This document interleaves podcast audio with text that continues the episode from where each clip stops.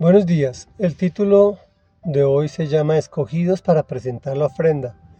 Es la segunda de tres partes en que dividimos el capítulo 23 del primer libro de Crónicas del Antiguo Testamento de la Biblia. Estamos hablando de la historia de David. Cuando ya estaba anciano, declaró a su hijo Salomón rey de Israel. Lo apoyó en todo y convocó a los líderes religiosos para dar orden al servicio de adoración a Dios. Recordemos que Israel es un pueblo que gira política, social, religiosa y económicamente en función de Dios.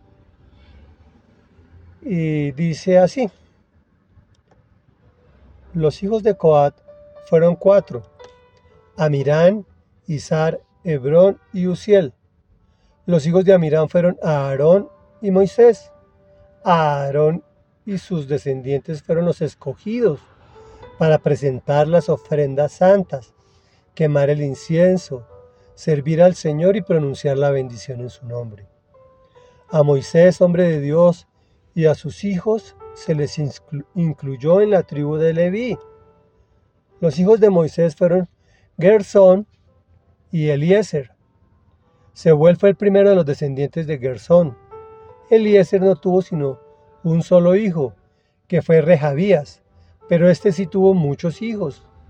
El primer hijo de Isar fue Selomit, el primer hijo de Hebrón fue Jerías, el segundo Amarías, el tercero Jaasiel y el cuarto Jecamán.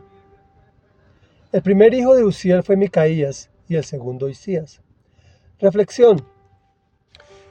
Estamos hablando ayer, hoy y mañana de la tribu de Leví que fue la encargada por Dios para ministrar al pueblo de Israel, o sea, para servir en las cosas de Dios, en el, en, el arca de la alianza, al pueblo de Israel.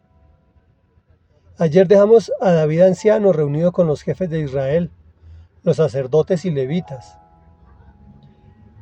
Contaron a los levitas. A Aarón y sus descendientes fueron los escogidos para presentar las ofrendas para quemar el incienso, servir al Señor y pronunciar la bendición en su nombre. La revelación es progresiva. Hay diferentes etapas en la historia de la humanidad que Dios ha dividido para darnos sus promesas. En este momento, a través del sacrificio de su Hijo, del Hijo de Dios, Hijo con H mayúscula, Dios con D mayúscula, eh, cambiaron las cosas. Ya no se habla de familias escogidas, ya no se habla de sacerdotes, ¿sí? Ahora hablamos del sacerdocio universal. Si tú recibiste al Señor en tu corazón, lo invitaste a vivir en ti, le pediste perdón por tus pecados y lo declaraste como tu Señor y tu Dios, Tú también adquiriste el privilegio de ser escogido para presentar ofrendas santas, quemar el incienso, servir al Señor y bendecir en su nombre. O sea, tú te vuelves un sacerdote. Sacerdote era la persona que estaba autorizada para entrar a la presencia de Dios y hablarle a Dios del pueblo. O sea, tú estás autorizado o autorizada para hablarle a Dios de las circunstancias que necesitamos que Él transforme, porque Él es el único que tiene poder y autoridad para transformar. Hoy en día, las ofrendas nuestras son nuestra obediencia. El incienso, nuestras oraciones. Y bendecir es hablar bien de todo el mundo e interceder por todo el mundo. O sea, presentar la necesidad de las personas a Dios. Y este planeta tiene mucha necesidad.